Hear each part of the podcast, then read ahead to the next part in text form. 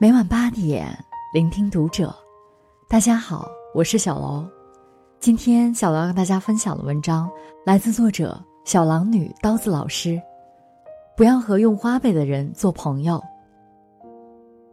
关注读者新媒体，一起成为更好的读者。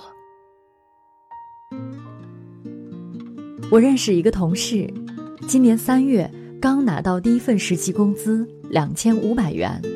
当天晚上，他就去网上分期买了台苹果 Pro，一万七千九百九十九元，十二期，每月一千六百多元。他盘算的很清楚，每月一千六百元，还剩九百，吃住都在学校，基本没啥开销。毕业后转正，工资至少五千，除去还款，吃住都可以搞定，分期的费用完全可以承担。年轻人给自己挖坑，往往从盲目自信开始。毕业后，他和朋友一起找房，预算每人五百一个月，合租。这个价格只适合城中村，两人都看不上。楼层低，面积窄，没阳光，没信号。最后，他们找到了一套小区里的房子，两房一厅，三千二一个月，押二付一。他咬牙从借位里借了五千出来，全部交给了房东。网易严选的厨具、宜家的办公桌和沙发、搬家费、宽带费，又把第一张信用卡刷爆了，额度不高，五千块。美好的毕业生活，从还债开始。最穷时，他连两块钱公交车费都拿不出来。最狠的时候。一瓶老干妈吃了半个月。毕业不到半年，他已经欠了五万块，还不算利息。我已经猜到，接下来三年他会越欠越多，开更多的卡，借更多的网贷、高利贷，拆东墙补西墙，典型的贫民窟青年，表面上风光无限，背地里狂风呼啸。一边消费着根本不符合身份的日用品，一边承受着这个收入根本承受不起的债务，一步步把自己的人生推向债务深渊，万劫不复。这样的财商，老实说是真蠢，该骂吗？该。红星新闻报道，九零后女护士李梅深陷网贷。母亲替他还了二十三点七万后，他还偷偷借，加起来共借了六十万。母亲受不了，说出他是领养的真相。李梅月收入不过八千元，每月开销却高达三四万。问他花哪儿去了，他说：“每天上下班只坐网约车，中午叫外卖，下午一杯星巴克，固定消费三四百。”平时无聊的时候就上淘宝，看到喜欢的就买。我身边有不少这样的朋友，每个月就五六千块的收入，背着四五十万的网贷。他们和李梅一样，欲望大于能力，用最精致的产品借最昂贵的网贷，甚至是丧心病狂的裸贷。汇丰银行调查显示，现在九零后的负债额是月收入的十八点五倍，已经步入社会工作的九零后人均负债超过十万。我国九零后在借贷市场中占比高达百分之四十九点三一，位居亚洲同龄人首位。有百分之二十八点五七的人使用消费贷款是为了偿还其他贷款。全中国有一半贫民窟青年在消费贷里挣扎呐喊，越陷越深，越走越偏。那些每天在朋友圈里岁月静好的年轻人，很可能就在负债前行。那些天天鸡血的年轻人，说不定超前消费已经到了二零二一年。在消费贷坑里的人，彷徨焦虑久了，其实很绝望。什么杀死了希望？是妄想症，上流社会妄想症。互联网连接了十亿人，每个人都好像得了上层社会妄想症，总觉得去四季酒店吃个自助餐，买个爵士爱马仕，就觉得自己身价百万。可大多数人没有驾驭这些奢侈品的能力，那你的灵魂就会被侵蚀，你就会成为卡奴、房奴、消费贷奴。贫穷的本质，我们为什么摆脱不了贫穷？一书中探讨的是联合国贫困线下的十亿人为什么脱不了贫。我们虽不是书中描述的那十亿人，但思考问题的方式、对金钱的管理，都和真正那百分之一的上层社会的人差了一个银河系。当哪天生活来了个暴击巨浪，贫民窟小公主和小王子们恍然大悟：“哦天哪，原来我和那最底层的十亿人毫无区别。”太多一夜暴富的故事让我们相信。钱很好赚，李佳琦、薇娅还有众多小年轻挣到第一个一百万的案例，引发了焦虑，同时也引发了鸡血。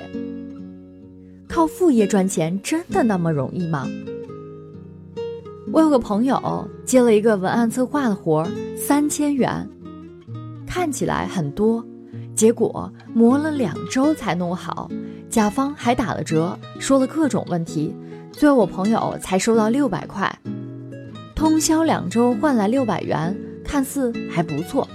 但我朋友那段时间整个人变得极其暴躁，休息了一整个月才恢复过来。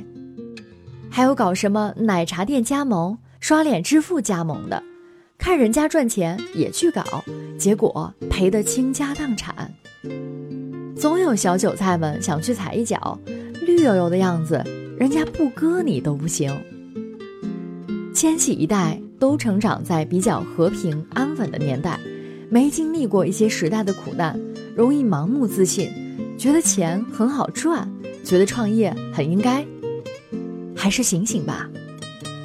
如果你从未理性评估过自己的抗风险能力、理财能力，就贸然按着自己的理想主义走，你除了成为大佬们的韭菜，一点儿用都没有。所谓抗风险能力、理财能力，都来源于你没有理财计划。看过一本书，作者把这个世界的人划分在三个车道上：有人在快车道，有人在慢车道，有人没有资格走在车道上，一生都在人行道上。走在人行道上的人，永远处于一种破产状态。即使满足感充斥了他们的大脑，手上一有钱，绝不是存起来，一定是散财，去旅游、买新车、新衣服或者其他火爆的新品。这样的人不可能过上高品质生活，哪天发大财也会把钱散掉，因为那样太爽了。他们陷入生活方式奴役的泥潭中。贪恋及时行乐、感官刺激，获得及时满足感。他们更不会有详细的理财计划，每个月的负担渐增。美国金融危机前，五十五岁以下的人中，百分之五十七的人资产净值为零，甚至为负。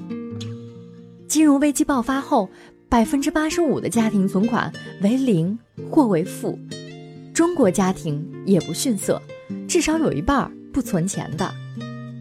中国养老前景调查报告表示，中国新一代年轻人里，三十五岁以下，百分之五十六的人暂未开始储蓄，开始储蓄的百分之四十四的人中，平均每月储蓄仅一千三百八十九元。没有理财计划，光是寻求及时满足感，就注定会被各种寄生性债务缠身，那就不用喊穷了。因为以后只会更穷。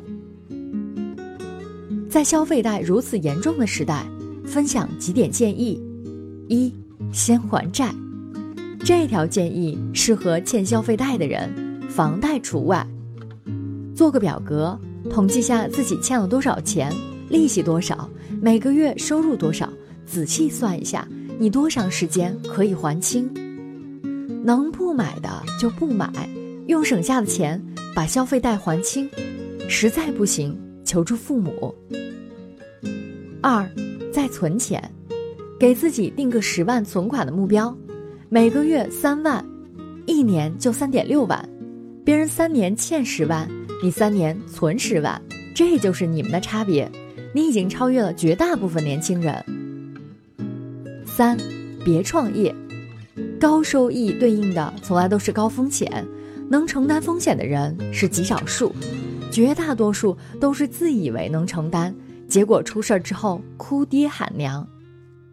这话同样适用于创业，绝大多数人不适合创业，很大概率你就是那个绝大多数。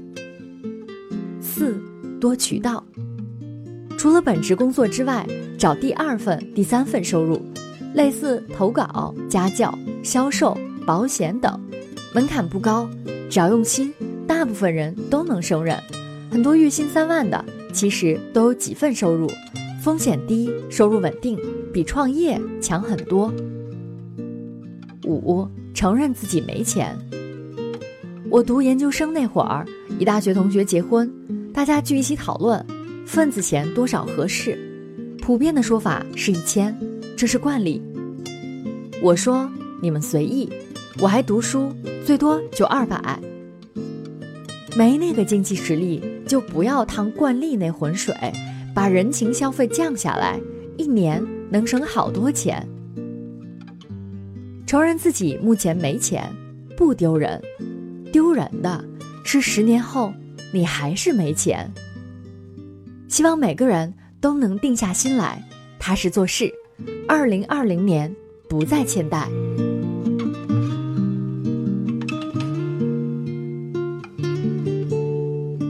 本期节目到这里就要结束了，感谢大家的收听，我们下期再会。